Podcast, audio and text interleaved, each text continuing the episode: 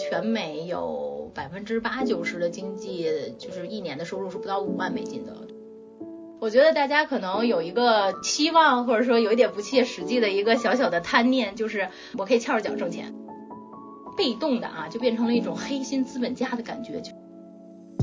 大家好，这里是 Podcast Seattle Stories 播客由外而内的第一期节目，我是主持人 Vivian。今天我们有幸请来了西雅图著名的地产经纪人 Maggie 姐，